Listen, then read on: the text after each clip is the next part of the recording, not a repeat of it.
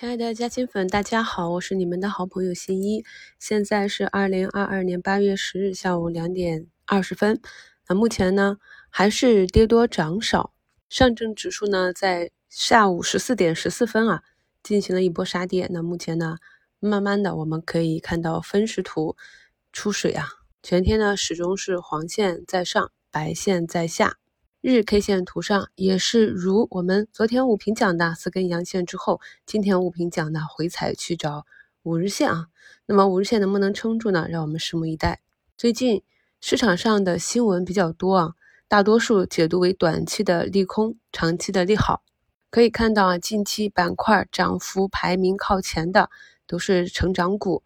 很多像超级品牌啊。医疗啊，已经到了一个历史上相对比较低估值的区域，但是依旧呢没有什么太大的表现。如果是啊比较关注这些板块个股的朋友呢，可以啊去复盘一下过去他们在接近历史底部的这个区域，以及从这个区域走出来，逐步走成空转多行情的那一个时期。他们的图形以及当时发生了什么样的市场上的事件或者个股的事件，这样呢就能够帮助我们更好的理解，在股价运行的不同位置出现了不同的新闻，我们应该如何去应对。刚刚呢跳出的新闻，港股龙湖集团跌近百分之二十，创二零一八年十一月以来新低，房地产板块持续走低，大发地产超跌百分之十二，碧桂园超跌百分之九啊，那这也是会影响到咱们。A 股市场上的地产板块也会对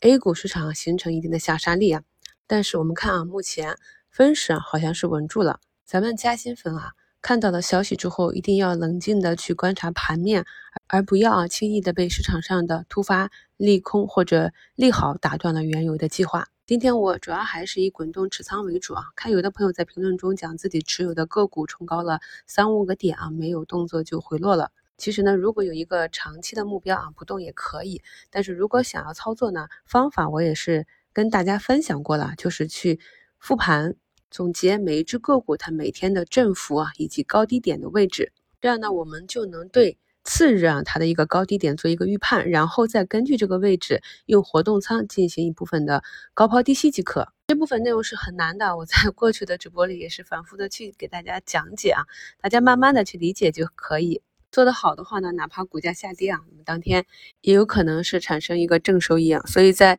股价上行或者下行的阶段啊，对于不同技术能力的选手啊，获取的收益情况是不一样的。那这个是比较难的，但是比较简单的呢，就是根据企业的价值以及股价运行的周期啊，做一个中长期的操作即可。今天呢，虽然啊很多科技股感觉是下跌的，但是在先进封装 Chiplet。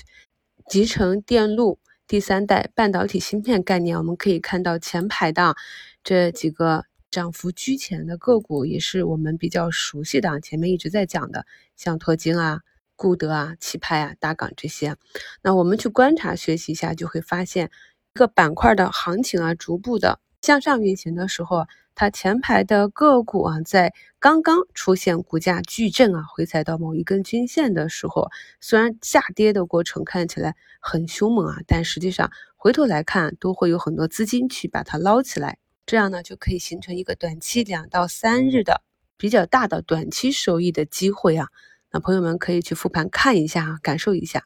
今天板块跌幅第一的是煤炭开采加工啊，这个也是在周一收评，新一给大家画的图啊。昨天它一个上涨之后呢，我也是跟大家讲这个板块的持续性不好。那我们可以看到这个板块就是涨涨跌跌啊，震荡运行啊。那所谓有一些板块它的持续度比较好，就是这里面资金的性格啊。一旦进去引发一波上涨，通常都是有持续的啊三五个交易日连续的上涨。那如果是这种板块指数，我们就可以啊多持有几天，再进行一个短期的减仓兑现。而对于持续度啊一贯不太好的板块和个股的话呢，那就要快进快出了。所以呢，这也是要求我们对个股的 K 线图形有一个基本的辨别掌握的能力。最后呢，再跟大家分享一下，有一些呈波段震荡上行的个股，我们如何去操作啊？首先呢，就是我们去观察一只个股，咱们呢算是伴随着大盘和个股的底部啊，从左侧到右侧，从寻底到筑底一一路走过来。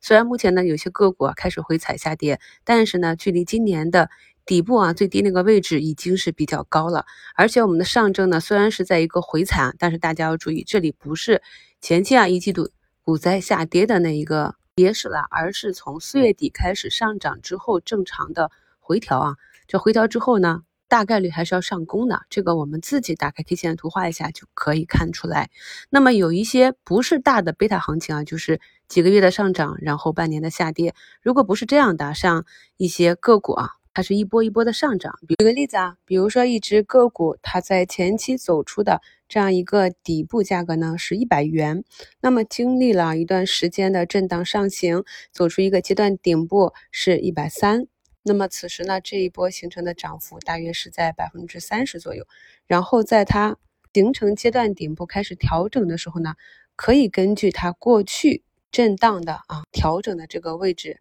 去逐步的把仓位接回啊。通常来讲呢，大部分个股都会回调到啊涨幅的百分之五十左右。这个还要结合个股的支撑位啊，以及当时是不是有突发事件。如果呢一直发利好。那可能调整的幅度就会比较小，或者是整个板块在风口上可能就横盘整理，等待均线上来。那如果是正常调整的话呢，我们只要有差价，就可以按照计划啊计算一个极限位置，逐步的把仓位接回来。那如果是突发利空呢，要求啊这个低点一定不能低过前低，不然的话这一波的缠论中的啊买一买二的位置就要重新计算了。这个呢就是我们在。个股和板块回调过程中，左侧买入的一个原则。此时呢，经过了高点啊调整，涨幅一半的位置再逐步接回的话呢，至少是啊把这一半涨幅的这个空间啊做低了原有的